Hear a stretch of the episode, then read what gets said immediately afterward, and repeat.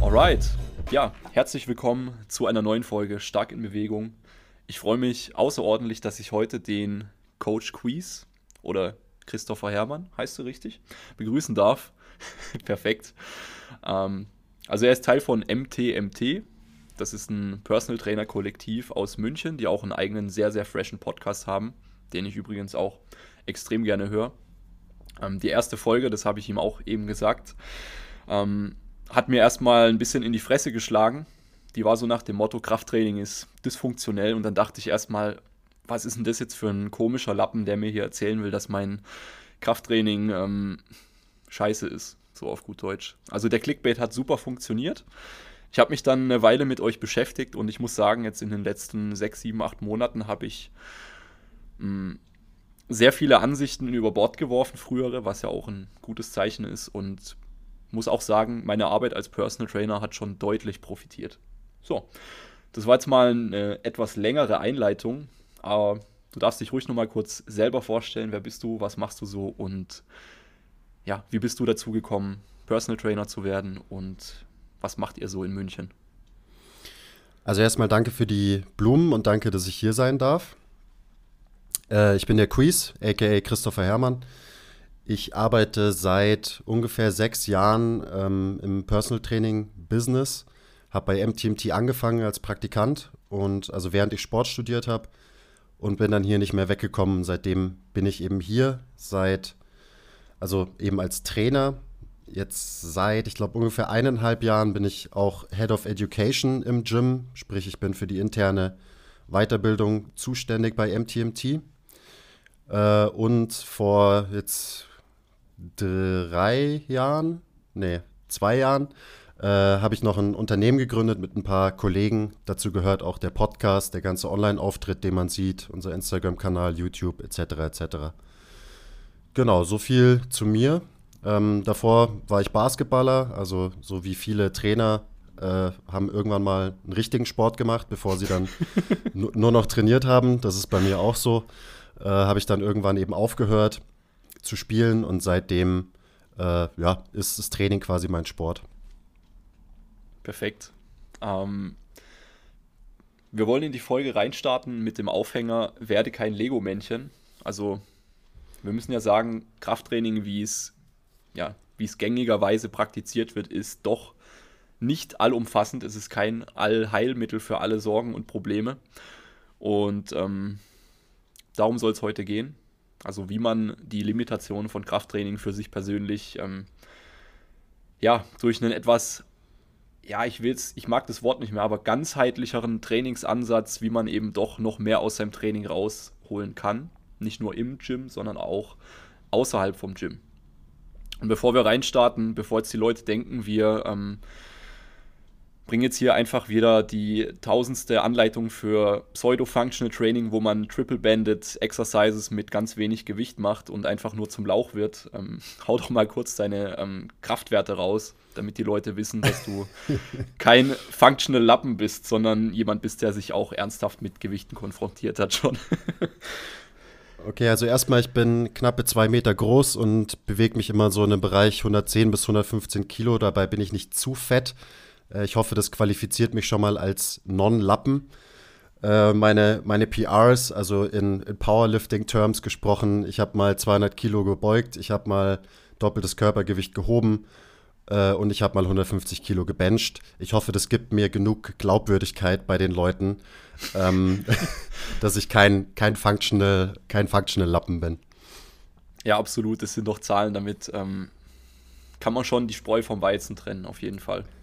Perfekt.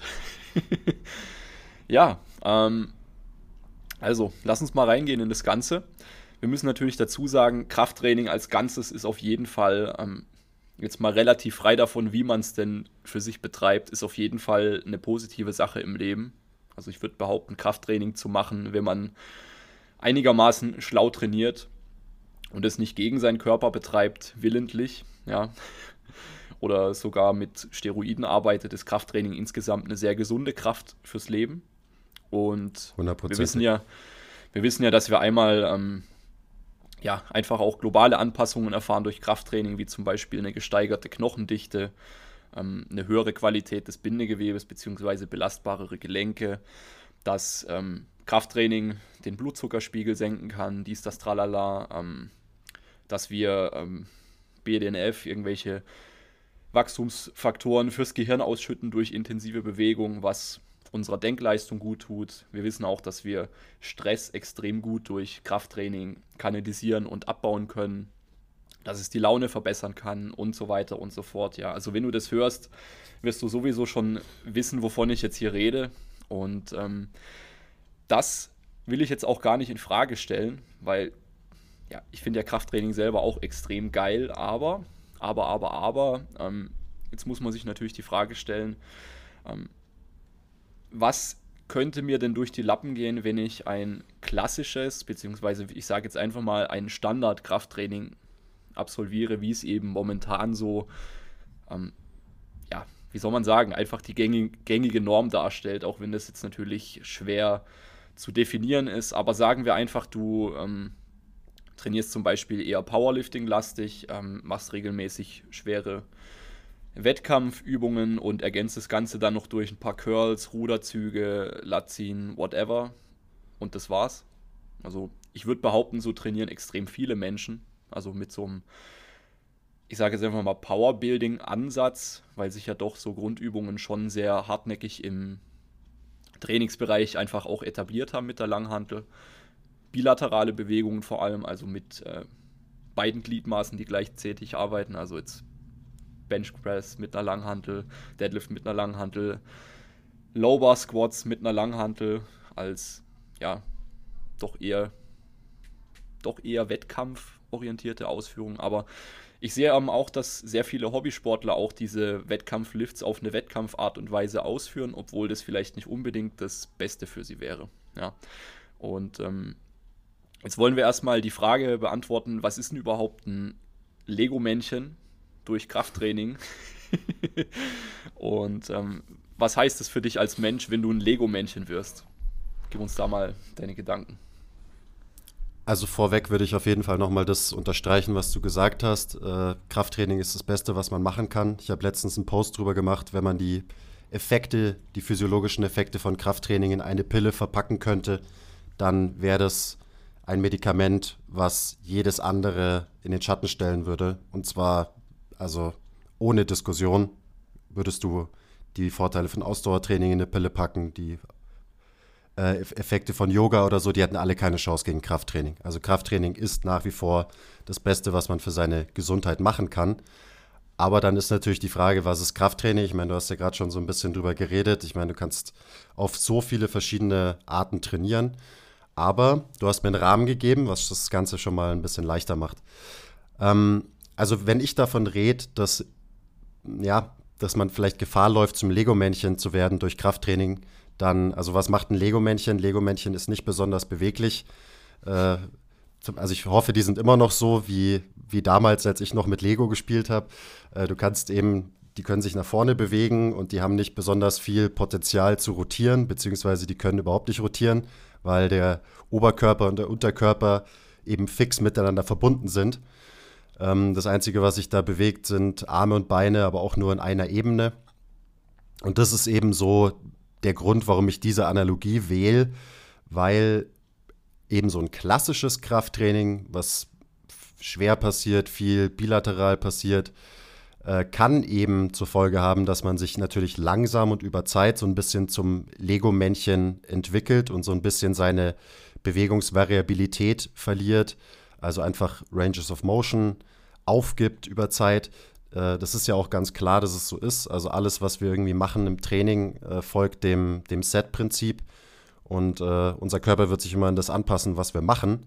Und wenn wir eben nur uns bilateral bewegen und nicht mehr rotieren zum Beispiel, dann ist klar, dass wir die Fähigkeit über Zeit einbüßen werden, zu rotieren, rotieren zu können. Ähm, dazu kommt noch, dass gerade ein klassisches Krafttraining immer mit Extension verbunden ist eigentlich. Also so als mit Streckung, als, äh, als Bewegungsstrategie, aber auch als Haltung. Also das ist, muss ich ja nur einen Bodybuilder anschauen, der auf der Bühne steht. Der wird sich immer strecken, der wird immer seine Brust rausschieben und so weiter. Und genau in dieser Position machen wir halt auch extrem viele Bewegungen im Krafttraining. Was auch einen Grund hat, was erstmal nicht falsch ist. Also das ist, ist ja jetzt hier kein Rant dagegen, dass alles, was wir machen, irgendwie total schlecht für uns ist. Aber man sollte das Ganze eben differenziert betrachten, meiner Meinung nach. Ähm, und sich halt einfach so den Limitierungen von diesem klassischen Krafttraining bewusst sein. Weil wenn man diese Limitierungen kennt, dann ähm, kann man die im Hinterkopf behalten in seiner Trainingsplanung und kann vielleicht ein bisschen besser arbeiten äh, dass eben diese Limitierungen nicht über Zeit zu einem Problem werden, potenziell. Genau, also es ist, äh, es ist ein großes Fass, was, was du da jetzt gerade aufgemacht hast mit dieser Frage. Aber ja, in erster Linie geht es darum, dass wir Bewegungsoptionen verlieren. Also bestes Beispiel, schau dir einen Powerlifter an. Das sind wahrscheinlich die steifsten Menschen, die so rumlaufen auf der Welt. Das ist auch gut so. Die wollen steif sein, das ist wichtig. So können die in ihrer Sportart gut sein. Aber es ist halt nicht für jeden Menschen ideal, ein Kühlschrank auf zwei Beinen zu sein, der, der sich halt nicht mehr wirklich bewegen kann. Also gerade wenn wir zum äh, auf Athleten schauen, auf Spielsportler oder halt auch einfach auf ganz normale Hobbysportler, wie du sagst. Ähm, weil natürlich je länger man ja, auf eine gewisse Art und Weise sich bewegt, desto mehr wird man in diesen, wird man Kompensationen entwickeln und Kompensationen sind erstmal kein Problem, aber auch so ein Spruch, den ich relativ oft sage, Kompensationen sind kein Problem, bis sie zum Problem werden. Ähm, genau. Und dem, dementsprechend kann man diesen Kompensationen ein bisschen entgegenarbeiten, entgegenwirken, wenn man die Limitierungen kennt von den Sachen, die man halt so gerne macht im, im Kraftraum. Ja, das hast du sehr gut auf den Punkt gebracht. Mhm, gerade das Thema Variabilität ist ja im Powerlifting-Kontext, wenn ich es zumindest aus einem sehr ähm, spezialisierten Bias betrachte, ist es eben ja ein großes Thema, dass ich sehr unvariabel trainiere, weil im Endeffekt, wie ich trainiere, entspricht meiner Wettkampfanforderung und drei Bewegungen ist jetzt ein bisschen wenig für einen Mensch, oder? Also. ja, vor, vor, allem diese drei Bewegungen sind für, für einen Menschen relativ wenig. Also, es ist so, wie bin ich dahin gekommen, dass mir die Limitierungen klar geworden sind. Dazu musste ich irgendwie erstmal verstehen, was macht denn natürliche, normale menschliche Bewegung aus. Äh, und das sind eben so ein paar verschiedene Faktoren. Und wenn man die sich anschaut, dann sieht man eben, dass man quasi in vielen Bereichen das Gegenteil macht, wenn man zum Beispiel ein Powerlifter ist. Also man rotiert nicht mehr, man macht nur bilaterale Bewegungen, man bewegt sich nur noch von oben nach unten im Raum quasi und nicht mehr von A nach B, von vorne nach hinten, weil normalerweise bewegen wir Menschen uns äh, nicht nur von oben nach unten, sondern eben wir laufen irgendwo hin, wir gehen irgendwo hin, wir werfen irgendwo was hin und so weiter und so weiter. Also das sind so ganz grob zusammengefasst so ein paar von diesen Limitierungen, die jetzt gerade, und Powerlifting ist da halt ein super Beispiel, ähm, oder auch olympisches Gewichtheben.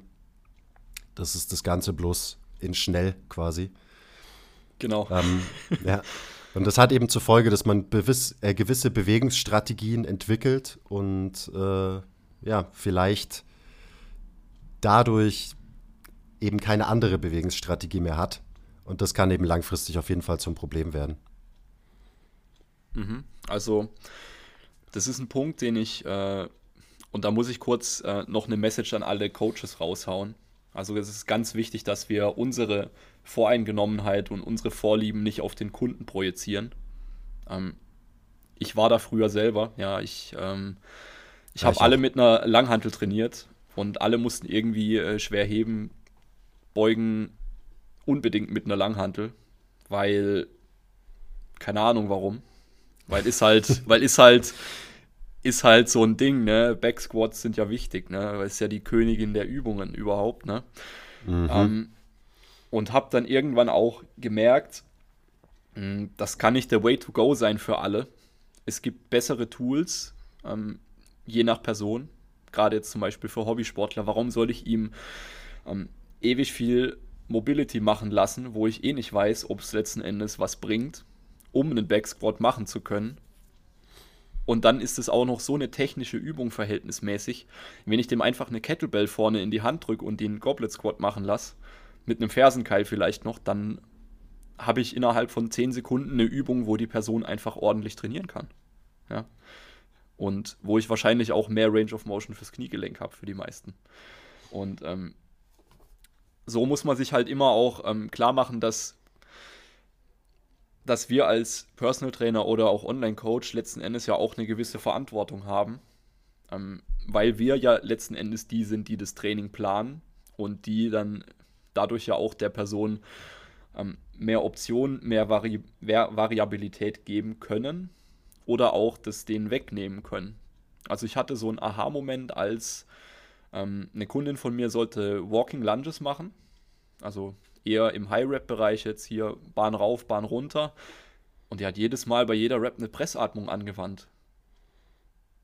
Das, äh, das war so ein Schlag in mein Gesicht, dass ich irgendwas ähm, vergessen habe zu kommunizieren, beziehungsweise was mir bis zu dem Zeitpunkt vielleicht auch nicht bewusst gewesen ist. Ja, dass jetzt auch zum Beispiel ähm, Bewältigungsstrategien in der Atmung sich auch auf andere Lebensbereiche oder ja, Bewegungsprobleme letzten Endes übertragen. Und eine Pressatmung ist halt super, wenn du eins bis fünf Wiederholungen schwer ähm, von A nach B bewegen musst, aber es ist wahrscheinlich nicht das Beste, wenn du im Alltag spazieren gehst oder, ja, keine Ahnung, eine 3 Kilo Einkaufstüte anhebst. oder deine 20 Walking Lunges machst. Ja, da bist du ja eher fertig von, von der ganzen Spannung und kippst um, bevor du überhaupt einen ordentlichen Stimulus auf die Beine gebracht hast. Ja. gut, jetzt habe ich ein bisschen länger ausgeholt, warum das nicht gut ist, ähm, auf die Kunden umzumünzen. Aber jetzt lass uns nochmal zum Thema Variabilität zurückkommen. Hm. Und lass uns da auch ein bisschen konkreter werden. Warum warum wird es denn tatsächlich zum Problem oder was könnte denn tatsächlich ein Problem sein, wenn eine Person Bewegungsvariabilität verliert? Also erstmal, ich war, ich war auch, äh, ich war auch der Coach, der gedacht hat, er muss jetzt ein Powerlifter werden und der dann auch gedacht hat, er muss alle seine Kunden so trainieren. Und wir haben auf jeden Fall als Dienstleister, wir sind Dienstleister, die Verantwortung, die bestmögliche Dienstleistung unseren Kunden zu bieten. Äh, und die sollte eben objektiv die beste sein und nicht geprägt durch den eigenen Bias. Also du hast gerade schon gesagt, ich will es nur nochmal unterstreichen, weil ja, man nimmt es oft als Coach gar nicht so wahr, dass man eben seine eigenen ja, Lieblingsübungen und so weiter und so weiter direkt überträgt auf seine Kunden. Äh, und meistens haben die Kunden auch ganz andere Anforderungen, Ziele als man selber. Wichtiger Punkt von daher. Äh, aber gut, zur Bewegungsvariabilität. Also erstmal, was ist Bewegungsvariabilität? Das ist so ein bisschen abstrakt vielleicht. Ich finde die Erklärung Repetition without Repetition sehr, sehr wertvoll. Äh, sprich, du machst quasi als Beispiel, du machst immer die gleiche Bewegung, du machst zehn Wiederholungen, Kniebeugen und die sehen auch alle ziemlich gleich aus. Aber wenn du ausreichend Variabilität in deinem gesamten System hast, dann wird dein Körper sich für jede einzelne Bewegung immer einen leicht anderen Weg suchen was dann auch wieder dazu führt, dass Strukturen, dass dein ganzes System ausgeglichener belastet wird. Und wenn du eben diese Variabilität nicht hast und wirklich bei jeder Wiederholung genau die gleiche Bewegungsstrategie fährst, ähm, dann wirst du immer wieder die gleichen Strukturen auf immer wieder die gleiche Art und Weise belasten.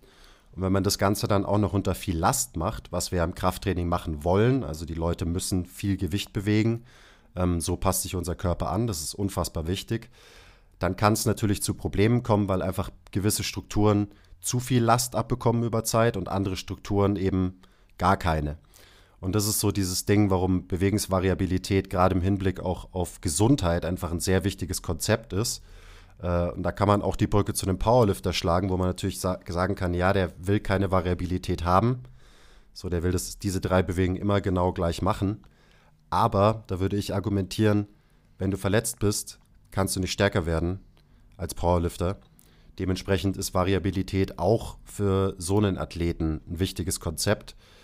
Ähm, man muss es halt immer so ein bisschen abwägen, weil, also auf der einen Seite, zumindest in meinem Kopf, ist es so, dass Funktion auf einem Ende von einem Spektrum liegt und äh, Performance auf einem, auf einem anderen Ende von einem Spektrum.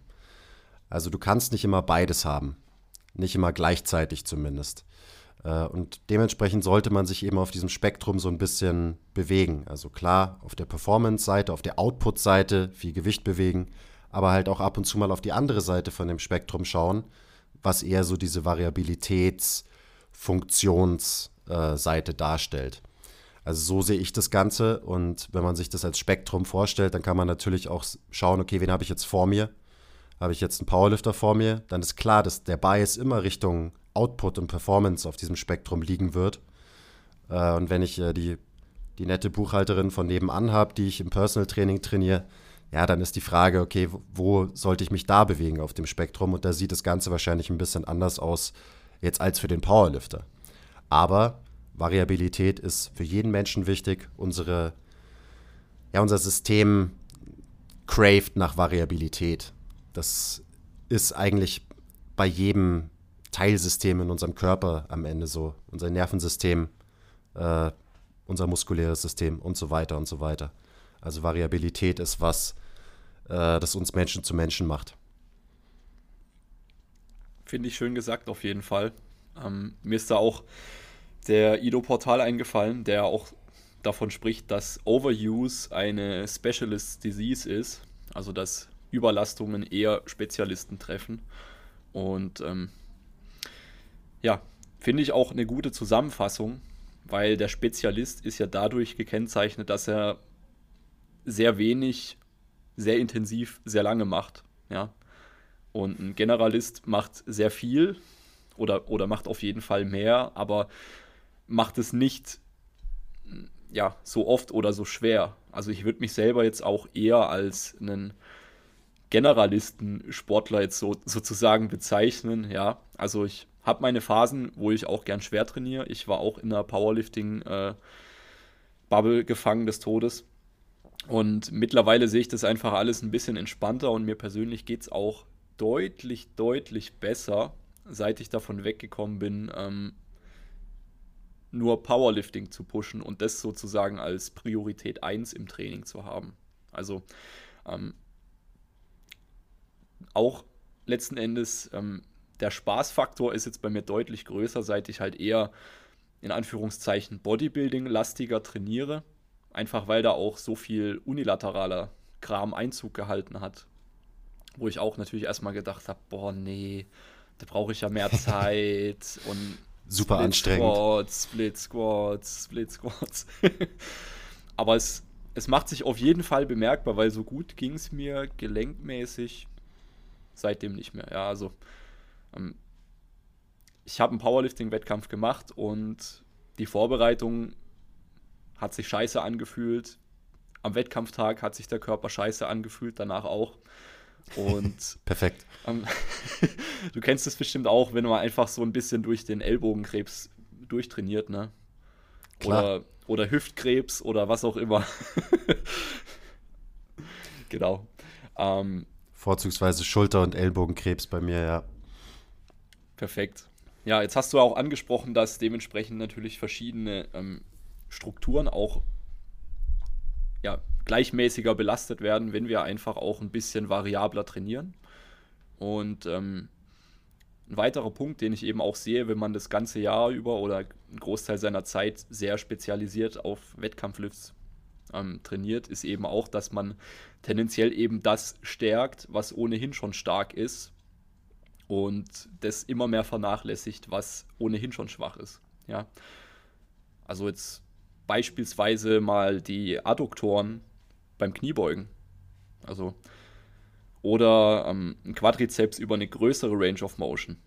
Oder, oder, oder, oder. Ja, es gibt ja jetzt viele Dinge, die man eben nicht kräftigen könnte mit diesen drei Übungen auf eine Wettkampfausführung. Ja, also dass man zum Beispiel auch mal das Hüftgelenk wirklich maximal ähm, beugt und streckt, wie das jetzt zum Beispiel bei einem RDL der Fall ist oder bei einem Stiff Leg Deadlift, den man eben auf seine Proportionen und so weiter anpasst. Oder dass man mit voller Range of Motion Bank drückt und auch die Schulterblätter mal gehen lässt nach vorne. Und ja, es ist nicht der Tod. Es ist nicht äh, todesungesund. Damit können wir jetzt direkt Im auch Gegenteil. mal ein bisschen aufräumen. ähm, genau. Ähm, ja, also was, was sind denn jetzt ähm, aus deiner Sicht Dinge, die ein Kraft-3-Kämpfer, also wenn wir jetzt mal wirklich von einem reinen Kraft-3-Kämpfer sprechen, was sind Dinge, die er auf jeden Fall, phasenweise auf jeden Fall auch mal machen sollte, um mhm. nicht nur zum Lego-Männchen zu werden? Also es ist natürlich eine, ist eine schwierige Frage, weil du willst den Powerlifter natürlich nicht detrainen, also der soll immer noch schwere Gewichte bewegen und nicht schwächer werden durch seine ähm, vielleicht hinzugewonnene Variabilität. Aber jetzt gerade bei einem Powerlifter, und das ist auch wieder, das ist ein Grundprinzip, nach dem ich persönlich arbeite. Ähm, ich schaue mir an, was, was kann jemand gut, was sind die Bewegungsstrategien von einem Menschen, was ist die Haltung von einem Mensch. Ähm, und dann versuche ich ihm ein bisschen mehr von dem zu geben, was er nicht hat. Und bei einem Powerlifter ist es zum Beispiel relativ einfach. Ein Powerlifter verbringt sein Leben in einer gestreckten, ähm, extendierten Position, also so was sein axiales Skelett, also seine Wirbelsäule angeht.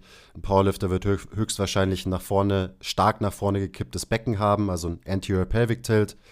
Äh, ein Powerlifter wird wahrscheinlich eher Imaginary Lat Syndrome haben und Schulterblätter haben, die in Retraktion existieren. Und wenn ich so diese einzelnen Bewegungsstrategien mir anschaue, dann kann ich eben dem Menschen das Gegenteil davon geben. Also zum Beispiel, äh, alles ist immer, alles passiert in Retraktion und in Extensionen der Brustwirbelsäule.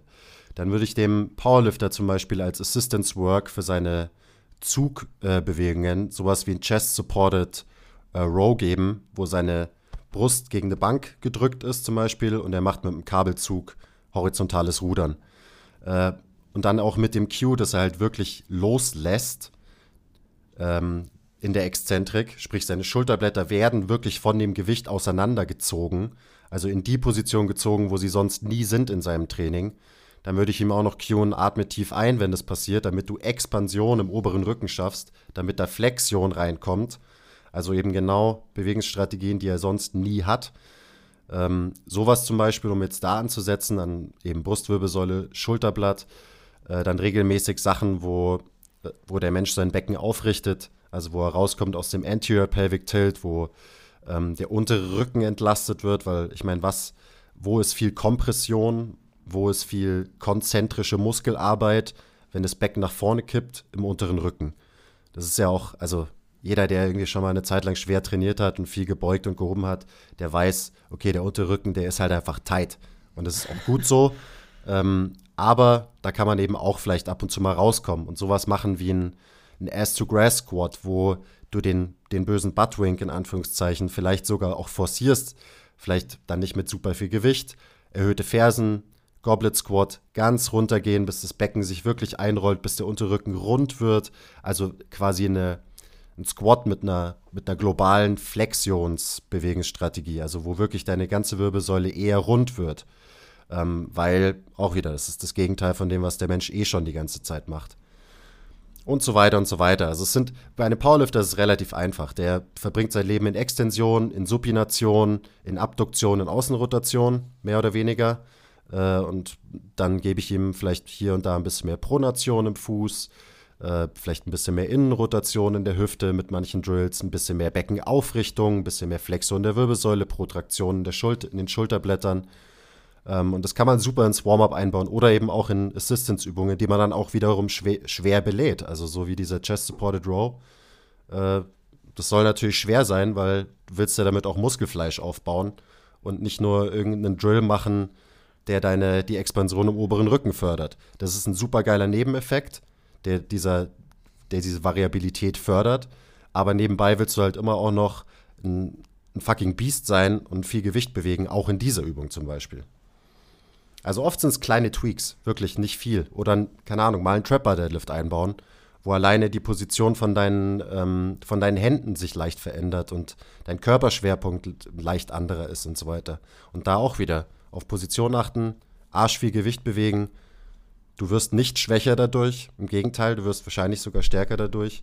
Und du gibst deinem System ein bisschen mehr von dem, ähm, was du ihm sonst nicht so gibst. Ja, das wäre meine das knappe jetzt, Antwort dazu. Das waren jetzt einige Gold Nuggets. Ähm, im Yoga spricht man ja auch teilweise von zu einer Bewegung, die Gegenbewegung machen. Ähm, ich sehe es zwar nicht, dass es wirklich im Yoga umgesetzt wird, weil sonst hätten wir auch dyna dynamische Zugbewegungen für den Rücken zum Beispiel. Ey, Im äh, Yoga. Extension Bias ist im Yoga genauso zu Hause wie im Powerlifting. Ja, also Yoga ist auch einseitig. Kleiner Disclaimer, ne? ähm, beziehungsweise eben nicht vollständig. Ja, aber ich, ich finde, dieser Gedanke bringt es eben gut auf den Punkt, dass man sich anschaut, was trainiere ich denn regelmäßig und was trainiere ich nicht, beziehungsweise was ist so die, ähm, in Anführungszeichen, Gegenbewegung. Wobei man das natürlich nicht so ganz klar sagen kann, dass es jetzt genau die Gegenbewegung ist, ja. Aber du hast es schon angesprochen und ähm, ich merke einfach auch an mir selber und auch an Kunden durch die Bank einen positiven Effekt, wenn wir solche Sachen einbauen, ja. Du hast jetzt auch angesprochen, dass man ähm, das Becken zum Beispiel etwas neutralisiert beim Squatten zum Beispiel. Dass man mit mehr Range of Motion das Kniegelenk beugt. Und ähm, ich muss sagen, das sind so Sachen, da wäre ich rein aus einem, ich will jetzt mal sagen, Krafttrainingsgedanken gar nicht drauf gekommen, weil eben, wann wird denn mal drüber gesprochen so, ne? Also es ist ja eher, es ist ja eher das Gegenteil der Fall, dass man gewisse Bewegungen einfach als ähm, einfach als schlecht oder als falsch klassifiziert und ähm, dass der Narrativ dazu sich einfach auch hartnäckig hält. Ne? Also hm. sei es jetzt die Flexion der Wirbelsäule, ja, also immer gerader Rücken, immer gerader Rücken, immer gerader Rücken oder ähm, dass es ein Weltuntergang ist, wenn man ähm, wenn man die Knie leicht nach innen kommen lässt beim Beugen oder sowas, ja. Oder dass man, wie du gesagt hast, auch mal die äh, Schulterblätter in Protraktion bringt, äh, beim Drücken also nach vorne zieht.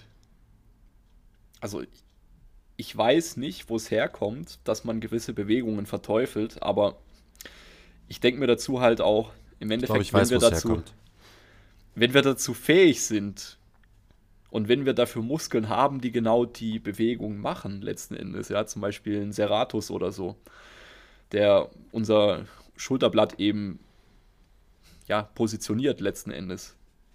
Und wir benutzen den nicht. Und dann sagen wir, es ist äh, scheiße, es ist gefährlich, es ist ungesund, wenn wir eine Bewegung nutzen, die eigentlich ganz normal ist und zu unserem Repertoire gehört. Also, was denkst du, wo das herkommt überhaupt so? Diese, diese eingeschränkte Denkweise. Also, am Ende ist es schon wieder ein bisschen her, aber irgendwer hat mal gepostet, ähm, dass quasi Krafttraining, so wie es heute praktiziert wird, hauptsächlich das Bastardkind von Bodybuilding und Powerlifting ist. ähm, klingt jetzt vielleicht ein bisschen hart, aber so geschichtlich gesehen ist es so. Krafttraining hat angefangen mit Bodybuilding, dann kam so Powerlifting dazu. Da muss man sich vorstellen, so wer, wer sind die, die Coaches, die viele andere Coaches ausbilden. Das sind meistens, also viele zum Beispiel ähm, SNC-Coaches aus den Staaten, die meistens selber auch Powerlifting betrieben haben und so. Plus, es geht immer um Leistungserbringung. Es geht immer um mehr Gewicht auf der Hantel, ähm, was auch bis zu einem gewissen Punkt absolut sinnvoll ist. Aber äh, da sind wir wieder beim Thema. Das ist halt eine Strategie, die bewegt sich auf einem Ende vom Spektrum, ist der Output, viel Gewicht bewegen. Global gesprochen eine Extensionsstrategie des Systems. Ähm, und ja, das ist eben nur die eine Seite. Und wenn wir dann von Funktion, von tatsächlicher Funktion reden, äh, dann ja, sieht das Ganze wieder ein bisschen anders aus.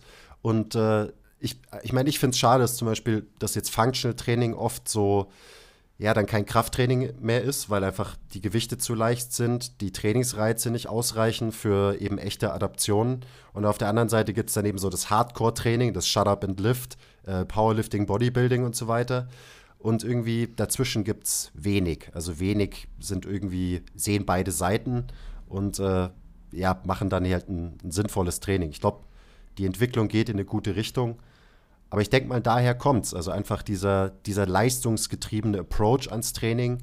Äh, und dann kann man das entweder so machen oder man geht die komplett andere Richtung und macht halt Functional Training mit ein paar Gummibändern äh, und ja, trainiert seine Leute gar nicht, weil die halt keinen Widerstand haben in ihrem Training äh, schwierig. Und ich will immer gerne in der Mitte existieren ähm, und halt beide Seiten sehen. Mhm.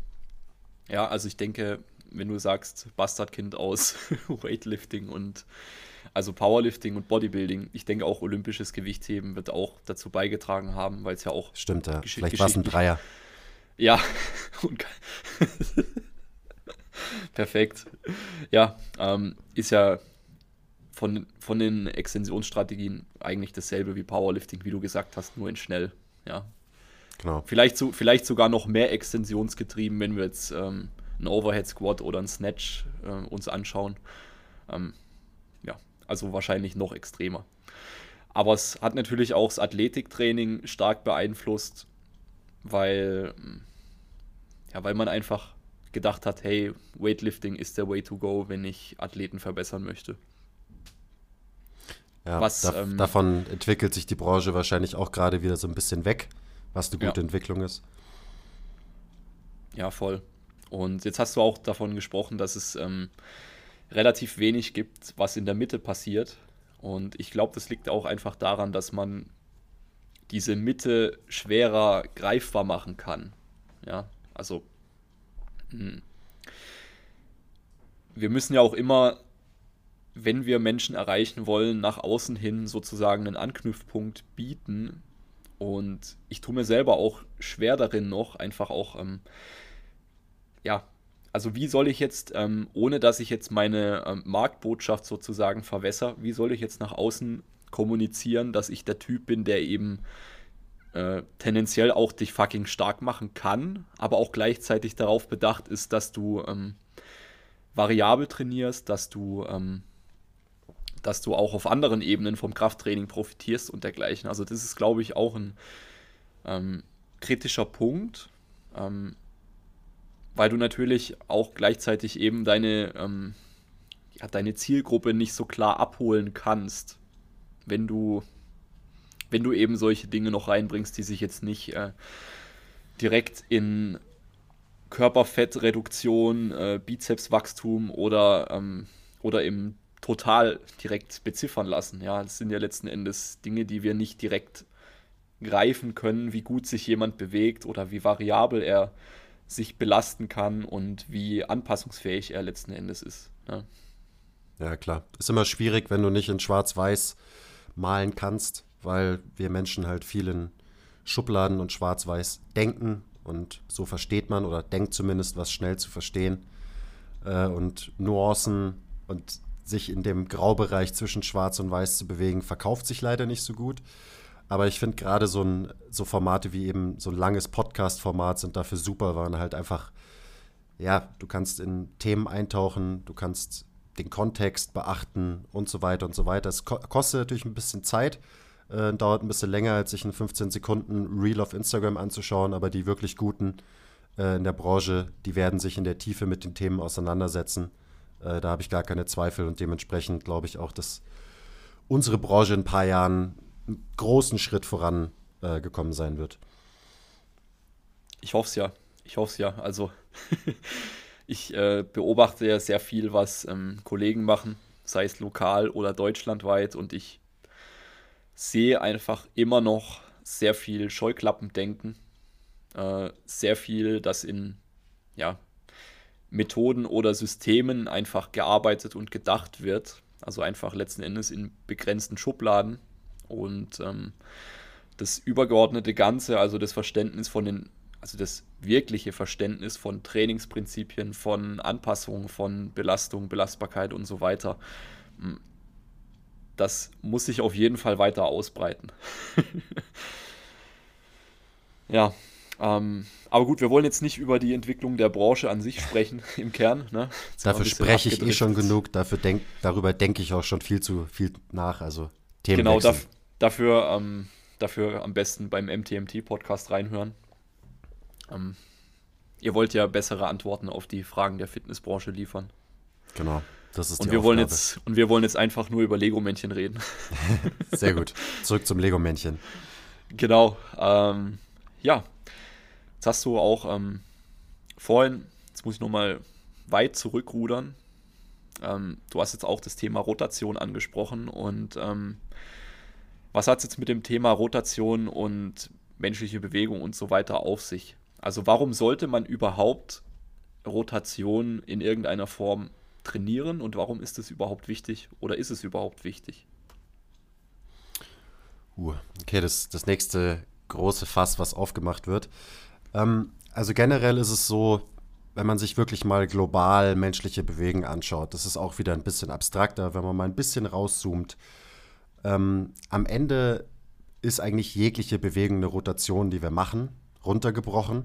Also auch wenn wir sagen, ein Knie ist ein Scharniergelenk und so, ja, ist es, so nennen wir das jetzt mal. Das heißt aber nicht, dass das Knie ein Scharnier ist. Also selbst ein Gelenk wie das Kniegelenk rotiert und muss rotieren, damit es gut funktionieren kann. Plus dann schauen wir uns einfach nur an, wie bewegen wir uns, wenn wir gehen. Und Gehen ist einfach nur eine riesige Ansammlung an Rotationsbewegungen in, je, in allen Gelenken im gesamten System. Und Gehen ist die natürlichste, funktionellste Bewegung, meiner Meinung nach, die wir so machen, zusammen mit Atmen vielleicht. Äh, das heißt, Rotation ist einfach die Art und Weise, wie wir uns durch den Raum bewegen. Also auch so eine, eine Bewegung, die wir vielleicht Flexion oder Extension nennen, die diese Bewegungen, jetzt aufs Gehen bezogen, so ja, wenn ich gehe, dann flektiere ich meinen, meinen Oberschenkel, also ich hebe mein Bein an beim Gehen. Ja, aber dieses Anheben in dieser, in dieser Ebene, in dieser sagittalen Ebene, wird gefüttert durch Rotationsbewegungen. Also alleine, wenn man sich unser Hüftgelenk anschaut, ist ein Kugelgelenk, dann ist klar, das Teil kann nur rotieren, weil es eine Kugel ist. Und eine Kugel mhm. rotiert halt, wenn sie sich bewegt. Das ist halt Physik am Ende. Das heißt, Rotation ist einfach verdammt wichtig, ist die Grundlage von äh, menschlicher Bewegung, wenn man so will. Viele Leute, die sich wirklich, wirklich gut mit Bewegen auskennen, sagen, dass es eigentlich auch nur so eine Bewegungsebene gibt, nämlich die Transversalebene, also halt Rotation und das andere Bewegungen, die wir jetzt klassifizieren als, das ist eine Bewegung in der Sagittalebene, dass es eben nur eine Kategorisierung ist, aber runtergebrochen alles, was wir machen, eine Rotation ist. Ähm, also so viel mal dazu, warum Rotation wichtig ist. Ich hoffe, das reicht, um das so ein bisschen zu verdeutlichen, dass es halt doch relativ wichtig ist. Äh, und was hat das Ganze mit Extension jetzt zu tun? Das ist eigentlich relativ einfach, wenn man wenn man sich streckt, das kann man auch ausprobieren, dann verliert man äh, die Fähigkeit zu, zu, rotieren. Also wenn ich mich hinsetze und ich mache hier den Brust raus und ich strecke mich maximal und dann versuche ich mal meine Brustwirbelsäule zu rotieren, also hinter mich zu gucken. Äh, und dann mache ich das gleiche mit einer neutralen Wirbelsäule, also wo ich einfach mich nicht strecke, sondern vielleicht sogar ein bisschen flektiere meine Wirbelsäule ich probiere es nochmal, dann komme ich deutlich weiter. Das ist einfach so auch wieder global gesehen verhindert Extension eher Rotation, was auch in vielen Kontexten gut ist. Sind wir wieder beim Powerlifter. Wenn du 200 Kilo auf dem Buckel hast, dann willst du nicht rotieren, weil sonst landest du auf irgendeiner Gym-Fail äh, Instagram-Page, wenn es blöd läuft. Das heißt, ja. in dem Fall ist Extension super, aber ähm, Big Picture verhindert eben Extension Rotation und Rotation ist die Art und Weise, wie Menschen sich bewegen. Das ist so vielleicht für manche ein bisschen abstrakt gesprochen, weil es eben so eine globale Sicht auf die Dinge ist.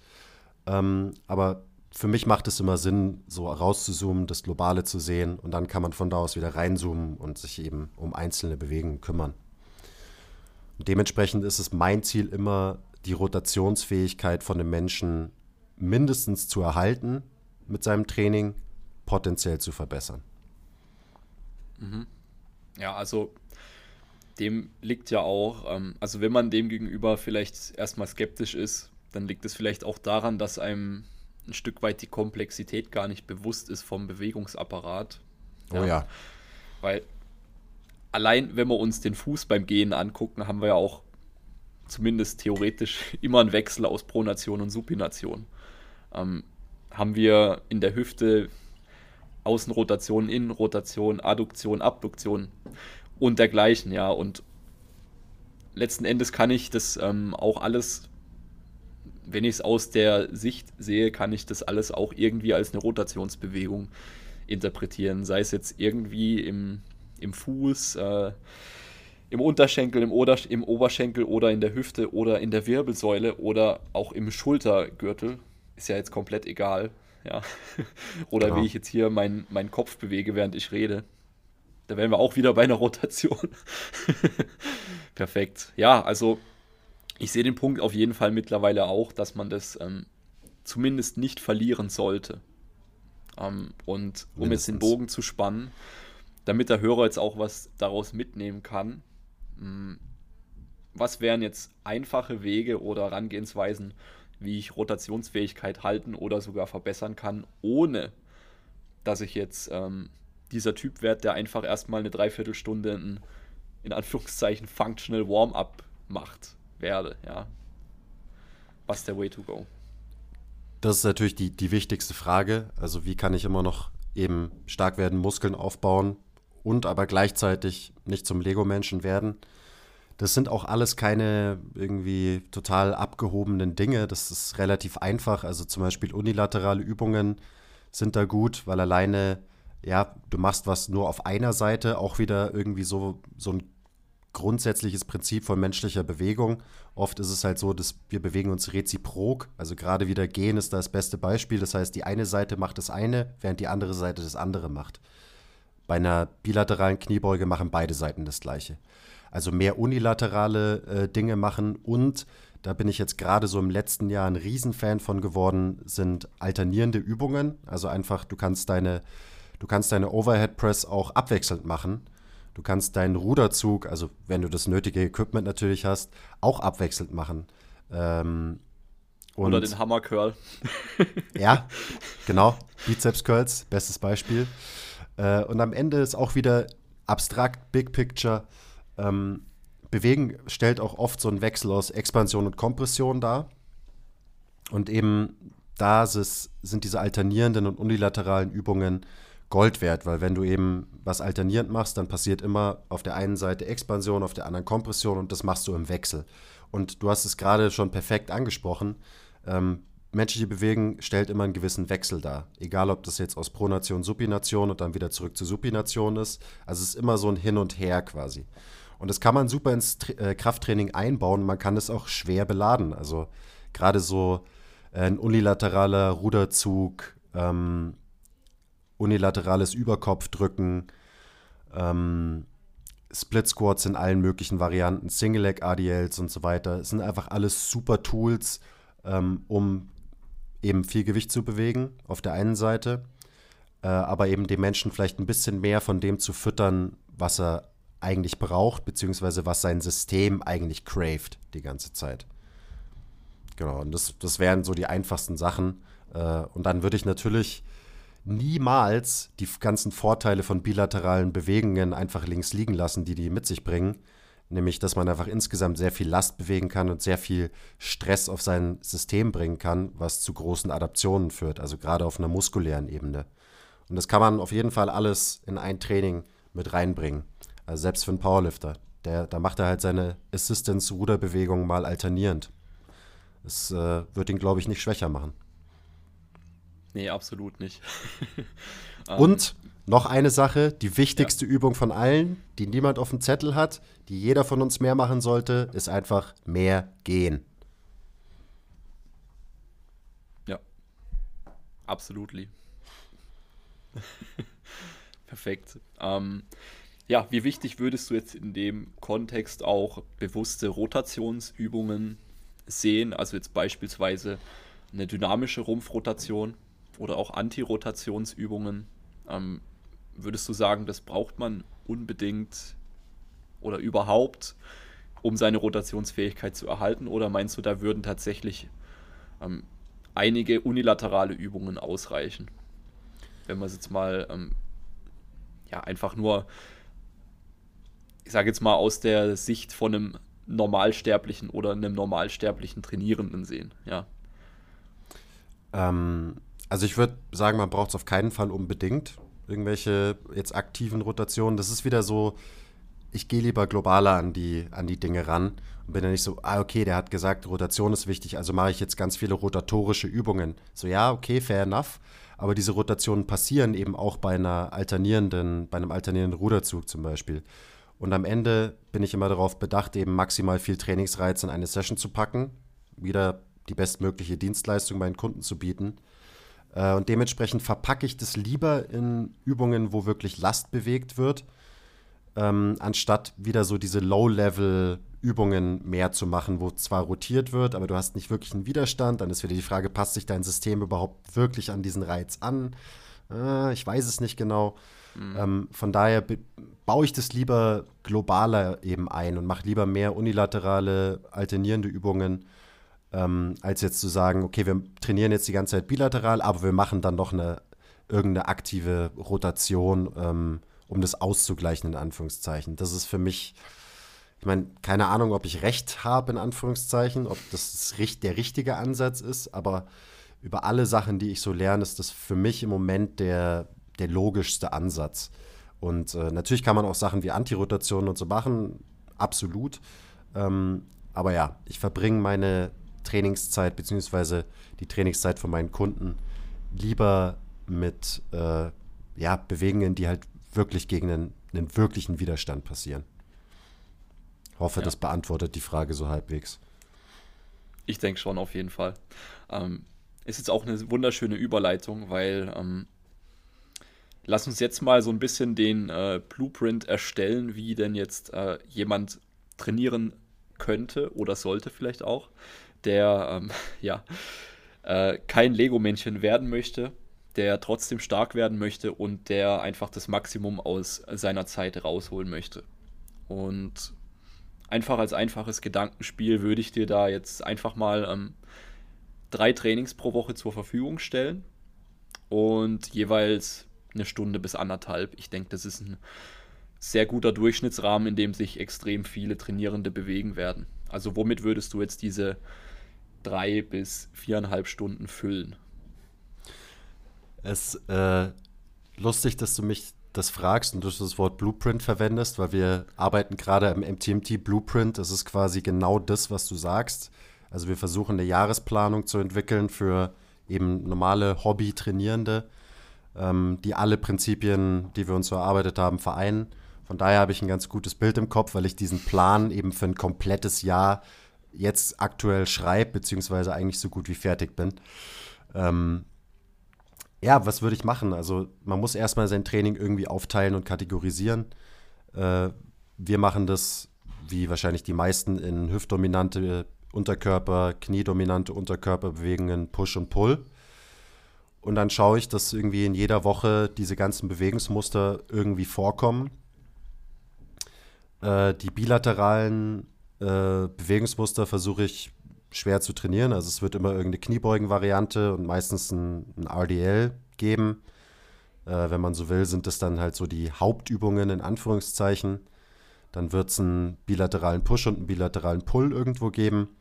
Und dann streue ich die unilateralen bzw. alternierenden Übungen hier und da noch rein. Bei drei Tagen würde ich wahrscheinlich an allen drei Tagen immer alle Bewegungsmuster trainieren. Gerade weil ja das Gesamtvolumen nie irgendwie super hoch sein wird bei drei Stunden oder sagen wir vier Stunden die Woche oder so. Ähm, und dann glieder ich das so ein bisschen. Also ich mache zum Beispiel den Montag, äh, da ist der Fokus der schwere Hinge. Der Mittwoch ist ein schwerer Push im Fokus und Freitag ein schwerer, eine schwere Kniebeuge im Fokus. Genau, und dann befülle ich einfach diese Kategorien, die ich eben in meinem Kopf habe. Hüfte, mit Kniedominant, Push, Pull mit Übungen und ich gucke, dass so ein paar, ja, äh, paar Dinge abgedeckt sind. Dass halt überall was Unilaterales, also von jedem Bewegungsmuster auch was Unilaterales dabei ist. Äh, von den meisten Bewegungsmustern, also gerade im Oberkörper ist, äh, sind diese alternierenden Sachen sehr, sehr wertvoll bei Push- und Pull-Bewegungen, weil eben der Brustkorb auch wieder rotiert, Expansion und Kompression äh, im Wechsel passieren. Äh, ist natürlich jetzt sehr grob, aber so würde ich das dann ungefähr aufbauen. Jedes Muster wird an jedem Tag trainiert. Äh, und am, am Ende unterm Strich von der Woche will ich jedes Muster bilateral und unilateral slash alternierend trainiert, trainiert haben. Das wäre jetzt so das, das Grobe, der grobe Aufbau. Dazu kommt natürlich dann auch noch so, äh, wie, wie ist dein Warm-up? Also bei uns heißt es äh, Positional Work, Positionsarbeit. So sieht unser Warm-up meistens aus. Äh, man kann Atemübungen da noch mit reinbringen und so weiter, um das Ganze zu ergänzen. Ähm, das geht aber jetzt vielleicht ein bisschen zu sehr ins Detail. Also alles kein, ähm, alles kein Hexenwerk. Ich habe jetzt nicht gerade das Trainingsgame revolutioniert. Äh, nee, das ist schwer bis unmöglich, würde ich sogar behaupten. Ja. Also wir, wir können halt das Rad nicht neu erfinden. Und, sollten ähm, das auch nicht dauernd probieren. Eben. Immer wenn wir es auf Krampf als Branche versuchen, ähm, kommt irgendwas Schlechteres raus, als es schon gab. genau. Egal, ob das jetzt vibriert, rüttelt, äh, sich biegt oder ähm, keine Ahnung was macht. ja. Ähm, genau. Aber jetzt hast du von Positionsarbeit im Warm-up gesprochen. Hm, was kann ich mir jetzt darunter vorstellen und was soll mir das überhaupt bringen? Weil ich will ja nur meine Herzfrequenz erhöhen und meine Wachheit steigern, oder nicht? ja, auch. Schon wichtig, aber jetzt vielleicht für ein Krafttraining nicht so diese spezifischen Effekte, die ich von einem Warm-up haben will, die mich spezifisch auf mein Training vorbereiten. Äh, Positionsarbeit aus dem Grund, also eins der großen Grundprinzipien von Bewegung, dem wir hier bei MTMT folgen, ist Position Dictates Function, Dictates Tension. Also die Position determiniert die Funktion, determiniert auch die Spannung, die auf einen Muskel kommt. Äh, das heißt, Position, wie ist unser Skelett ausgerichtet, bildet erstmal die Basis für vieles. Und dementsprechend wollen wir diese gute Position fördern, kreieren, damit wir dann auch besser trainieren können mit dieser Position. Ähm, und genau deswegen machen wir das vorbereitend, dass man gewisse optimalere Positionen schon mal erlebt hat quasi. Äh, gleichzeitig, also viele andere würden sagen, hä, das ist doch Bauchtraining, Positional Work. Ja, weil halt um dein, dein axiales Skelett, also Brustkorb, Becken, Wirbelsäule, um diese, dieses Zusammenspiel quasi ähm, zu kreieren, um diese Segmente miteinander zu verschalten, wenn man so will, also es ist jetzt bildlich gesprochen, müssen halt auch viel die Core-Muskeln arbeiten, wenn man so will. Dementsprechend äh, vom Gefühl her ist es sehr, sehr viel Bauchtraining, viel schräge Bauchmuskeln, ähm, auch viel Hamstrings und so weiter. Also halt die Muskelgruppen, die die Position ähm, maßgeblich mit beeinflussen, die werden da trainiert, aber eben noch nicht mit einer so hohen Intensität, dass ich danach so müde bin, dass ich keinen, äh, keinen Split Squat mehr machen kann oder so. Genau, also das bedeutet für uns Positional Work und generell die Position von Menschen in Bewegungen zu betrachten als Coach, zu cueen und zu coachen als, Co äh, als Coach ist unfassbar wichtig geworden inzwischen und ist für mich eigentlich der Hauptfokus in meinem Coaching. Auch erst seit jetzt ein paar Jahren, ähm, Monaten. Genau, deswegen, wir legen sehr, sehr viel Wert auf Position und dementsprechend haben wir auch eine eigene Kategorie kreiert, wenn man so will, und haben die Positionsarbeit genannt. Ja, ähm, dieses Position Dictates Function Ding, muss ich sagen, hat auch meine Arbeit wesentlich erleichtert, weil wenn ich jemandem einfach ähm, sagen kann, nimm eine neutrale Wirbelsäule ein oder so ähnlich, und die Person weiß, was ich von ihr will, dann ist es im Endeffekt wurscht, ob wir jetzt diese neutrale Wirbelsäule in einer, ja, in einem Split Squat, in einem Lunge, in einem Liegestütz, in einer Overhead Press oder wo auch immer wir das brauchen. Ja, also man kann ja quasi schon, äh, ihr, ihr, nennt es ja auch Metaskill, ne? Ja. Also das, was ihr nennt es jetzt Stack, aber da kann man ja seine eigenen Wörter für finden. Also im Endeffekt, dass man das Becken eher neutraler hält, beziehungsweise für die meisten wahrscheinlich leicht nach hinten kippt. Und eben, ja, in der Brustwirbelsäule nicht in eine überstreckte Dauerhaltung reingeht. Und das sieht jetzt von außen vielleicht auch aus wie Bauchtraining, wie du gesagt hast. Ähm, ist es auch. Aber ich, ja, ist es auch. Ähm, alles ist alles. Genau, alles ist alles, ist auch gut. Ähm, Perfekt. Jetzt, jetzt habe ich vergessen, worauf ich hinaus wollte. Kommt auch vor. ja, also genau, jetzt weiß ich es wieder. Mm, wenn man dieses Position Dictates Function als Coach oder auch als Sportler, als Athlet mal wirklich durchdenkt, dann kann das einem auch einfach extrem viel vereinfachen. Weil ähm, wenn ich jetzt auch das Ganze mal ein bisschen in einem anderen Kontext sehe, zum Beispiel, wie ähm, ist denn jetzt das Setup von einer Übung? Also, wie sind denn die ähm, mechanischen Bedingung, äh, Bedingungen letzten Endes? Also, zum Beispiel ähm, macht es ja einen Squad-dominanten Squad einfach extrem einfach, wenn ich die Umwelt so manipuliere, dass die Person einfach so arbeiten wird. Ja, Fersenkeil, großer Fersenkeil. Und ähm, da habe ich mir sehr viel Arbeit mittlerweile auch gespart, weil ich ähm, gezielt einfach die Umwelt ein bisschen beeinflussen kann. Dann muss ich viel weniger ähm, letzten Endes Cues geben und hier und da und mach mal das dahin. Ja, das wird alles weniger, ähm, wenn ich einfach die Übungen so auswähle, dass das arbeiten muss, was ich möchte, das arbeitet. Ja. 100 Prozent. Also ist jetzt ähm, genau. Und das ist einfach auch super entspannt für uns als Coach, wenn wir einfach ähm, jemanden beispielsweise erst einen Goblet Squat machen lassen mit einem Fersenkeil und dann lassen wir ihn irgendwann, wenn er stark genug ist, was hoffentlich schnell der Fall ist, für eine Safety Squat Bar zum Beispiel eine Headfield Squat machen mit Fersenkeil. Da kann ich zum Beispiel sagen, das ist eine Übung, die passt auf 10 von 10 Menschen sehr wahrscheinlich sehr gut. Ja. Das kann ich von einem Back Squat nicht behaupten, weil, weil da natürlich dann wieder individuelle Hebelverhältnisse, Körperlänge, dies, das, jenes und natürlich auch technische Kompetenz sehr viel mit reinspielt. Ja. Ja, ja ich, ich sag immer, also ich will als Coach Max so faul sein wie möglich.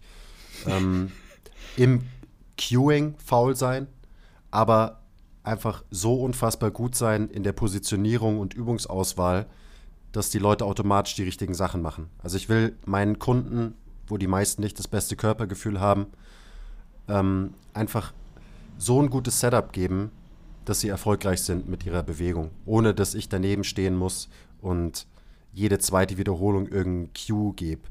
Wenn ich überhaupt nichts sage während einem Satz und nur Wiederholungen zähle, dann habe ich meinen Job gut gemacht, weil dann hat offensichtlich mein Kunde sich gut bewegt die ganze Zeit. Also das ist so, also es freut mich zu hören, dass es auch dein Coaching erleichtert, weil das ist auch für mich, ähm, es ist so viel einfacher geworden, seitdem ich dieses Prinzip und natürlich auch noch ein bisschen mehr drumherum ähm, wirklich verstanden und verinnerlicht habe. Bin großer Fan. ja, absolut. Das ist super geil, weil wenn du mehrere PTs am Tag machst, das wirst du ja kennen, das ist anstrengend mental, weil du halt eine Stunde oder so Laserfokus hast auf einen Menschen und alles, was er macht, beobachtet. Es gibt, gibt ja auch viel mehr Möglichkeiten, halt die Leute wirklich zu coachen, also in ihren Lifestyle-Faktoren mit den Leuten zu quatschen, was bei uns extrem wichtig ist. Also die Leute kommen nicht nur zum Training, sondern die wollen eine gute Zeit haben, die wollen ein gutes Gespräch führen und so weiter. Und das sind einfach Dinge, die oft unterschätzt werden, weil man eben nur guckt auf, okay, wie viel Prozent Körperfett hat er jetzt verloren und äh, um wie viel, hat er, wie viel Kilo hat er seinen PR gesteigert und so. Ist alles wichtig, alles schön und gut, aber die zwischenmenschliche Beziehung, für die ist einfach mehr Platz, wenn ich nicht die ganze Zeit jemandem erklären muss, ja, du musst das jetzt so machen, du musst dein Knie da noch dahin schieben und achte besonders darauf, dass dein linker Zeh nicht das macht oder so weiter. Das ist, äh, ja, es raubt Zeit und Energie und zwar nicht nur von dir als Coach, sondern auch von deinem Gegenüber. Weil wie aufnahmefähig ist denn äh, die Buchhalterin von nebenan, wenn sie nach ihrem 10-Stunden-Tag zu dir ins Gym stolpert? Dein Job sollte es sein, es de deinem Kunden so einfach wie möglich zu machen. Ja, voll. Oder letzten Endes dir selber.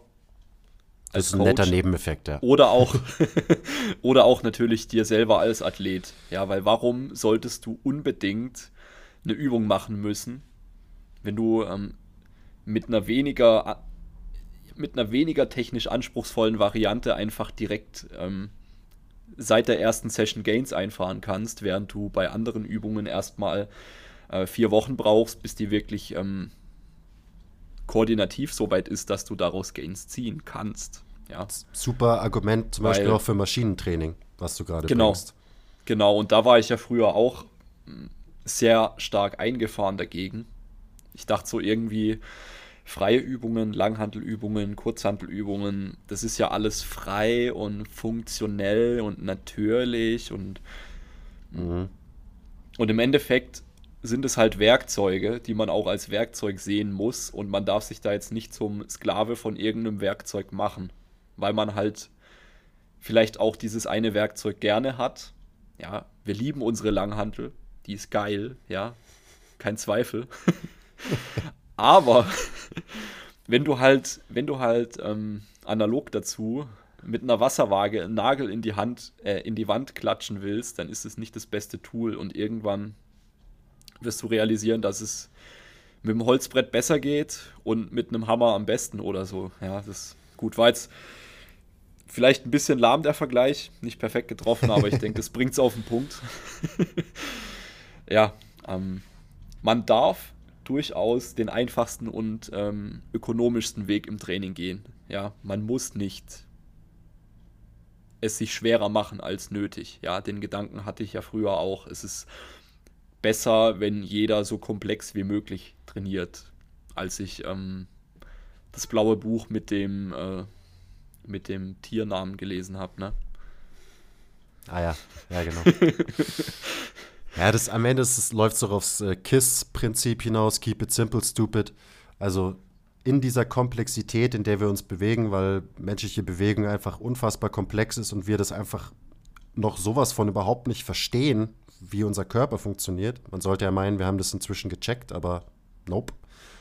Ähm, in dieser Komplexität sollte man einfach die Dinge so einfach wie möglich halten.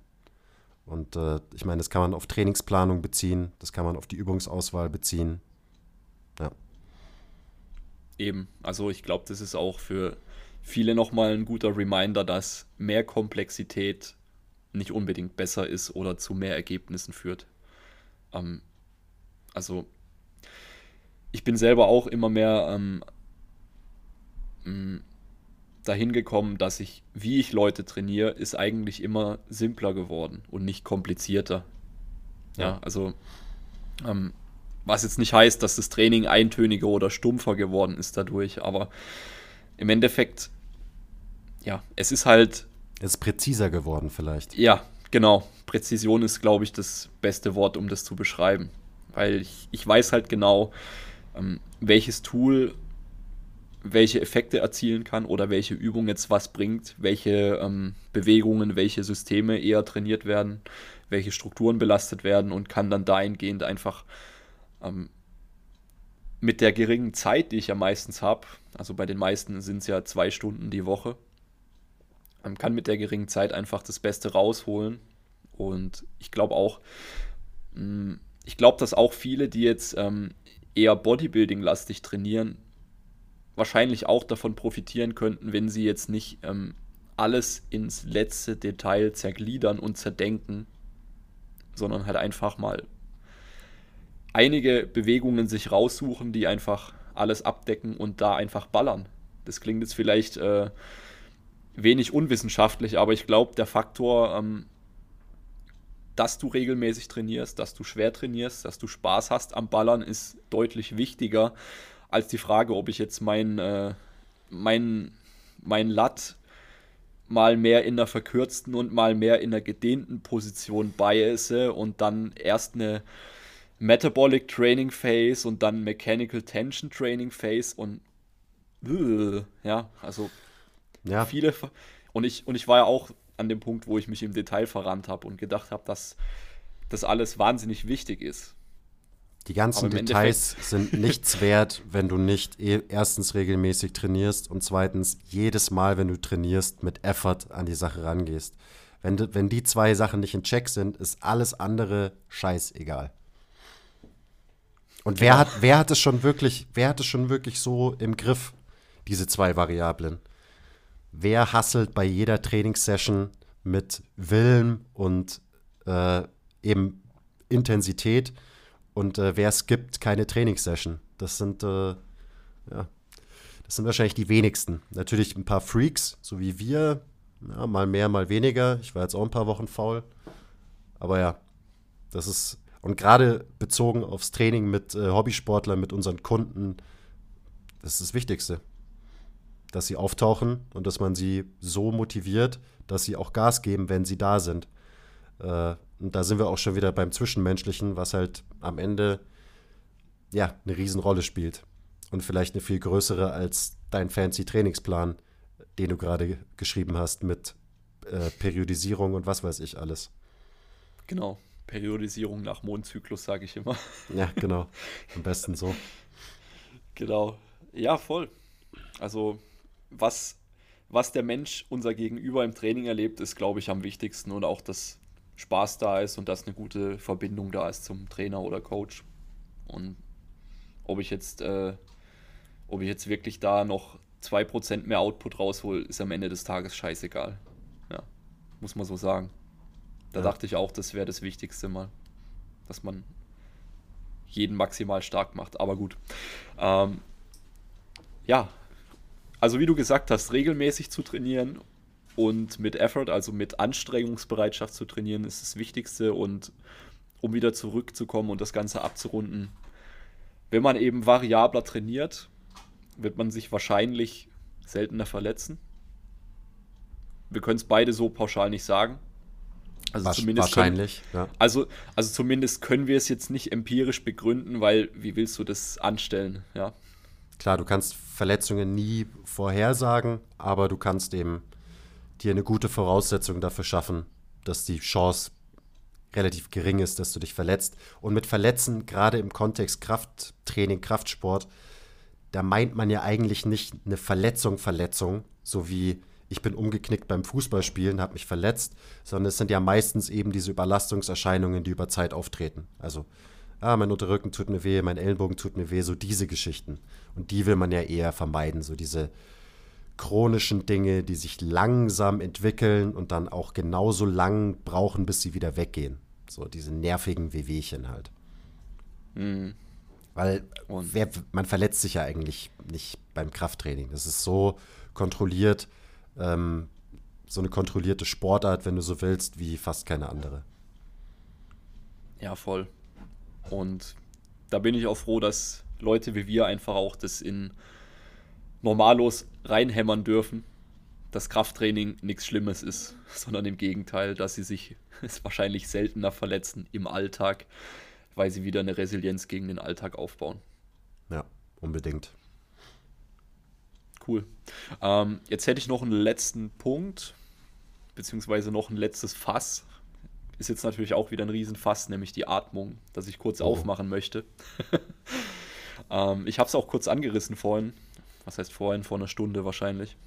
Ähm, äh, ja, also lass uns auch noch ein bisschen über das Thema Atmung reden wie da vielleicht auch der, ähm, der Bias oder die Tendenz ist im klassischen Krafttraining, wie man atmet und äh, wie man überhaupt eigentlich atmen ja sollte, kann man schon sagen, oder?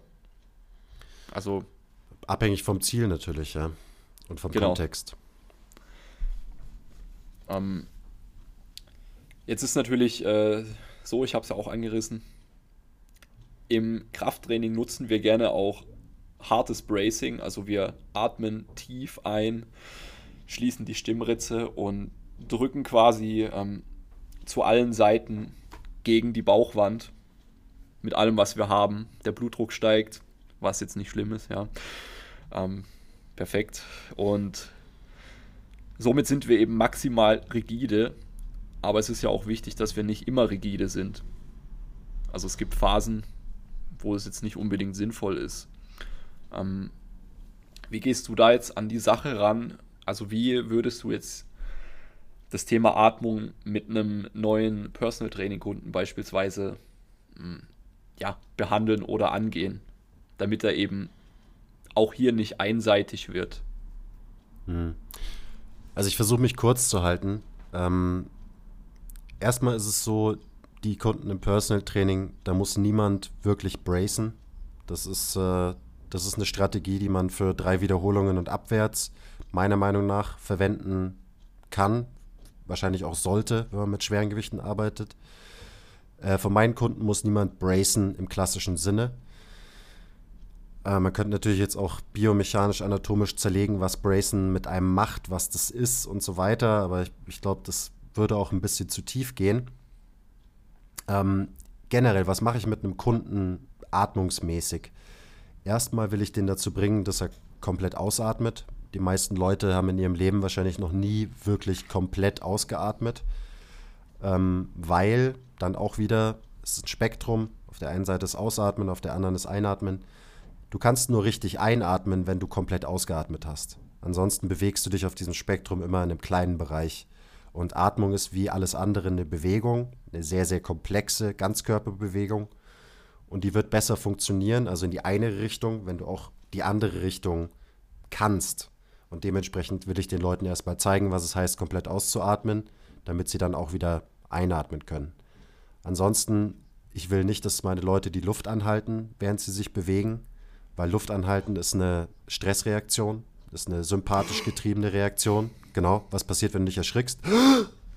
Mhm. Atmest ein und hältst dann auch noch die Luft an, also bist und hältst die Luft an. Äh, das heißt, die Atmung soll fließen. Manchmal verwende ich die Atmung auch, um eben ja, vielleicht ein bisschen mehr Expansion irgendwo zu kreieren in der Bewegung. Also ist dann die Frage, atmest du ein oder aus, wenn du ziehst oder drückst. Ist natürlich auch individuell, kommt auf äh, die Haltung, die Präsentation, Bewegungsstrategie von meinem Gegenüber an. Ähm, und so versuche ich dann eben zumindest in der Atmung wenig kompensatorische ähm, Bewegung zuzulassen im Training äh, was man zum Beispiel durch Bracing super entwickelt, weil Bracing ist zum Beispiel eine Ausatmungsstrategie, ist eine Kompressionsstrategie, wenn du so willst, weil du, klar, du atmest tief ein, aber dann atmest du ja aus. Das ist ja ein Valsalva-Manöver gegen eine geschlossene Luftröhre. Das heißt, es ist Druck, Druck, Druck, Kompression im ganzen System. Weil, auch wieder, du hast 200 Kilo auf dem Buckel, natürlich brauchst du Kompression und Druck in deinem System, damit du nicht einfach in dich zusammenfällst. Äh, dementsprechend kann man da auch wieder sich das, die andere Seite vom Spektrum anschauen und vielleicht ein bisschen mehr Expansion schaffen. Also gerade jetzt jemanden, der, der super viel braced, mal komplett ausatmen lassen, weil dann kann er wieder komplett einatmen und so weiter. Und da sind wir auch wieder bei Variabilität. Atmung ist da ein mhm. super, super Beispiel. Also dem, dem Menschen Zugriff auf ein großes Spektrum geben, bedeutet für mich Variabilität, äh, in diesem Fall jetzt bezogen auf die Atmung. Und wie das dann aussieht, mit was für Drills, das ist, äh, geht jetzt zu weit hier im Podcast. Aber ich denke immer über die Atmung nach. Ähm, ich starte eigentlich fast jede Session mit irgendeiner Atemübung, mit irgendeiner Form von Atemübung. Und jetzt ganz runtergebrochen, volle Ausatmung ist mir wichtig. Und eben vielleicht auch erkennen, wie kompensiert der Mensch beim Atmen. Da gibt es ein paar klassische Muster. Und dann auch wieder das, was wir am Anfang hatten, dem Menschen mehr von dem geben, was er nicht hat.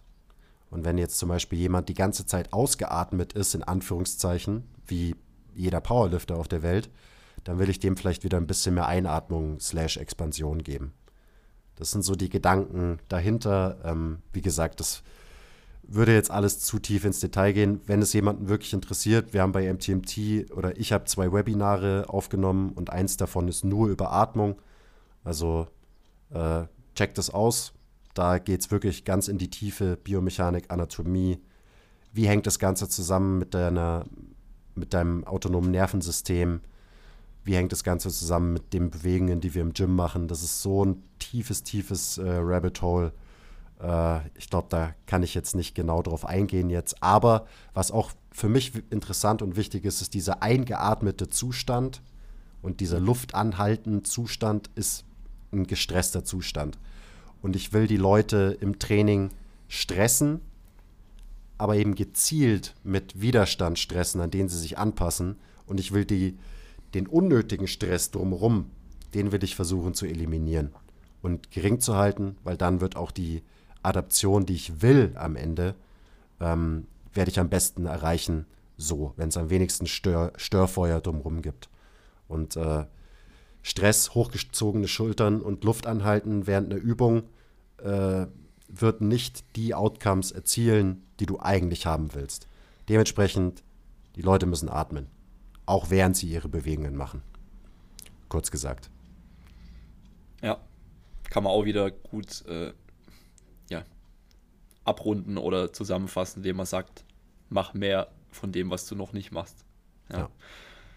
Also in meiner eigenen Arbeit schaue ich auch einfach, wie, wie du ja auch, was macht die Person, womit tut sie sich vielleicht schwer und dann ähm, achte ich vielleicht auch mehr drauf, wenn jemand zum Beispiel mehr Hauruck atmet, also Richtung Bracing einfach benutzt, dass wir fließendere Atemmuster auch verwenden können, mhm. weil wir müssen nicht immer Hauruck machen. Und wenn du, eine, wenn du eine Bewegung im Griff hast, wenn du die gut kannst, dann kannst du auch atmen während der Bewegung. Wenn du ja. immer für eine Bewegung die Luft anhalten musst und dich festmachen musst, dann ist es ein Zeichen, dass du keine gute Kontrolle eigentlich hast über diese Bewegung. Ja, was ich auch ganz, ähm, ganz hilfreich finde, ist so das Konzept, dass man in eine Spannung quasi reinatmen kann. Also weißt du, was ich meine? Du kannst zum Beispiel im, im tiefen Squat sitzen bleiben mit ein bisschen Last auf dir und du kannst gleichzeitig fest sein, aber auch gleichzeitig fließend atmen. Das ist immer ein gutes Zeichen, dass man die Positionen einfach auch beherrscht, in die man sich da reinbegibt. Genau, ist auch ein großer Punkt. Also der, der Stack, diese gestackte Position, wird dazu führen, dass die Druckverhältnisse in Brust- und Bauchhöhle sich gut verschieben, gut regulieren und dich dann eben auch schützen durch, diese, durch diesen Druck, der quasi einfach passiert durch die Atmung.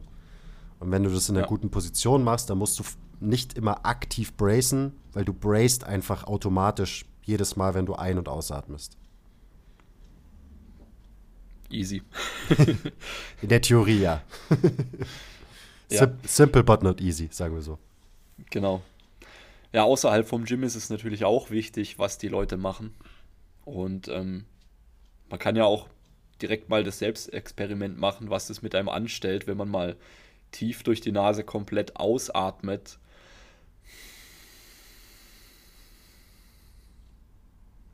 Das fühlt sich direkt ein bisschen entspannend an, ja. Klar, jede, Und, jede Meditation beruht auf lange Ausatmen. Ja, voll. Und ähm, das ist, glaube ich, auch eine super, super Takeaway-Message für den Hörer. Also man darf sich da ruhig mal kurz selber hinterfragen, wie man so atmet, sich selber auch kurz mal beobachten. und ähm, gerade wirklich dieses, es klingt so einfach, simpel, lächerlich, atme tief durch die Nase. Das funktioniert einfach. Ja. Und ähm, das, das ist aus meiner Sicht auch so eine ultra low-hanging fruit. Also die kannst du so einfach abernten und hast direkt einfach auch eine Möglichkeit, wie du Stress abbauen kannst. Mhm. Ja, generell Nasenatmung, super low-hanging fruit. Darauf achten, dass man durch die Nase atmet im Alltag und auch bei Aktivität mit niedriger Intensität nur durch die Nase atmen, ist echt relativ easy und kann schon ähm, ja, große Benefits haben. Was dann auch wieder damit zusammenhängt, natürlich, dass Atmung und das Nervensystem miteinander zusammenhängen, natürlich. Ja, das ist, das ist das Interessante bei der Atmung, dass es dieses System Atmung jedes, jedes einzelne Teilsystem in unserem Körper beeinflusst. Und das macht es für mich so ein interessantes Feld. Also es beeinflusst deine Biochemie, es beeinflusst dein, den Zustand von deinem autonomen Nervensystem, es beeinflusst deine Biomechanik, es beeinflusst deine Verdauung, es beeinflusst einfach alles. Ja, also in diesem Sinne für den Hörer, atme anders. Perfekt. Cool. Jetzt haben wir eine Stunde 20 schon drin. Ähm, ich fand es auf jeden Fall sehr, sehr geil. Muss ich schon mal sagen. Jetzt äh, lass uns nochmal das ganze, also die ganze Episode nochmal abrunden und auf 2, 3, 4, 5, 6 ähm, Botschaften beschränken, runterkomprimieren. Also was würdest du jetzt jemandem mitgeben, der kein Lego-Männchen werden möchte, der aber trotzdem stark belastbar gegen den Alltag, fit, ripped, was auch immer werden möchte. was, was muss ich denn für Gedanken haben oder wie muss ich an die Sache rangehen, damit ich eben schön variabel bleiben kann und dass es mir mit Krafttraining so gut geht, wie es mir gehen kann?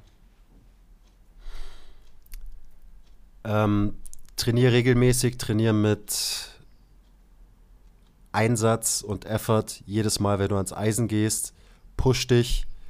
Ähm, variiere nicht deine Bewegungen im Training jede Woche, sondern mach die Bewegungen, die du trainierst, mindestens vier Wochen. Ähm, schau aber, dass innerhalb von einem Trainingszyklus du vielleicht was Unilaterales, was Alternierendes hier und da mal einbaust, ähm, um eben in Anführungszeichen die richtig schweren bilateralen Bewegungen ein bisschen auszugleichen. Guck dir vielleicht an, was du besonders gut kannst und wo du besonders stark bist und schließ dann oder find dann Rückschlüsse drauf, von was du vielleicht ein bisschen mehr bräuchtest für deine Gesundheit und Funktion, langfristig gesehen.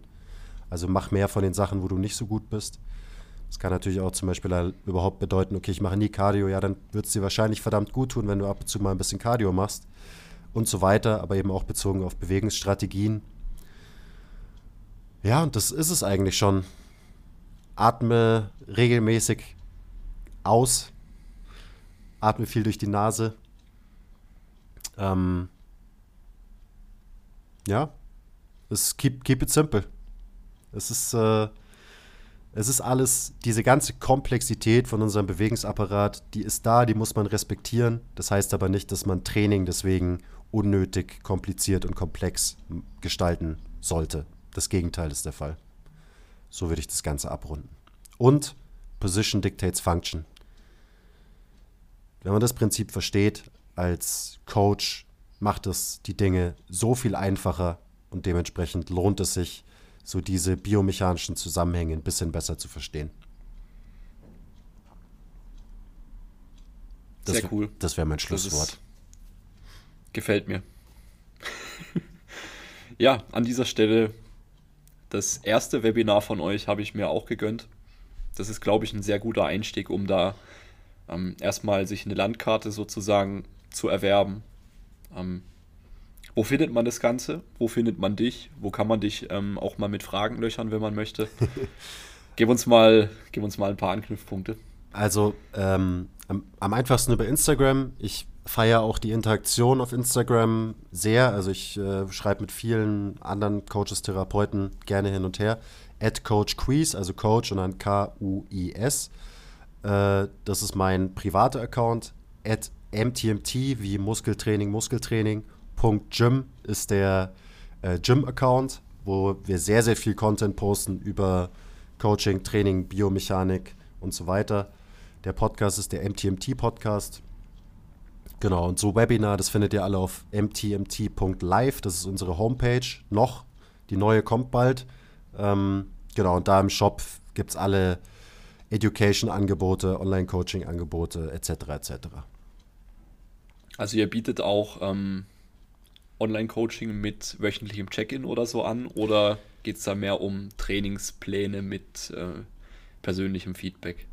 Ähm, genau, also wir machen nicht im so im klassischen Sinne jetzt Online-Coaching, wie man sich das zum Beispiel als Powerlifter vorstellt. Wir schreiben individuelle Trainingspläne, ähm, aber das ist dann keine, keine Betreuung, die fortlaufend ist.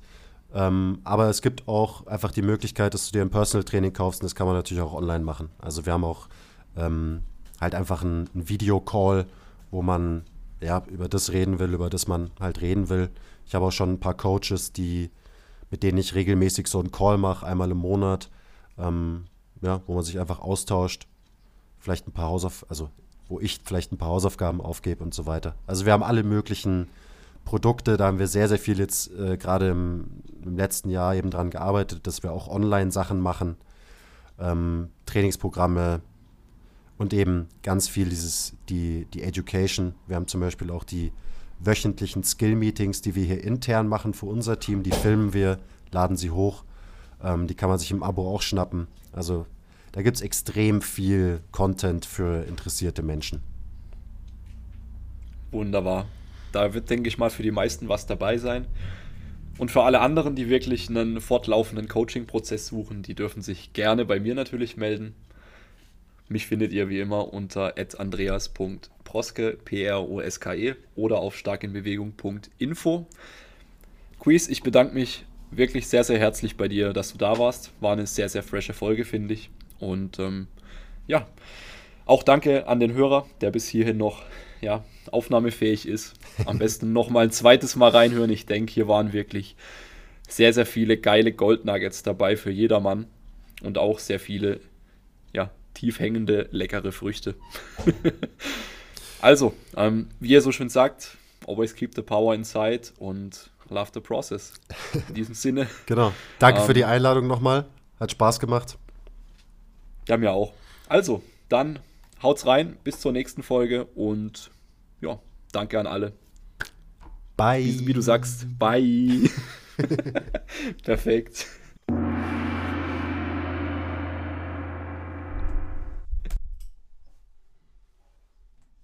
Ich drück auch mal, drück mal auf den Knopf.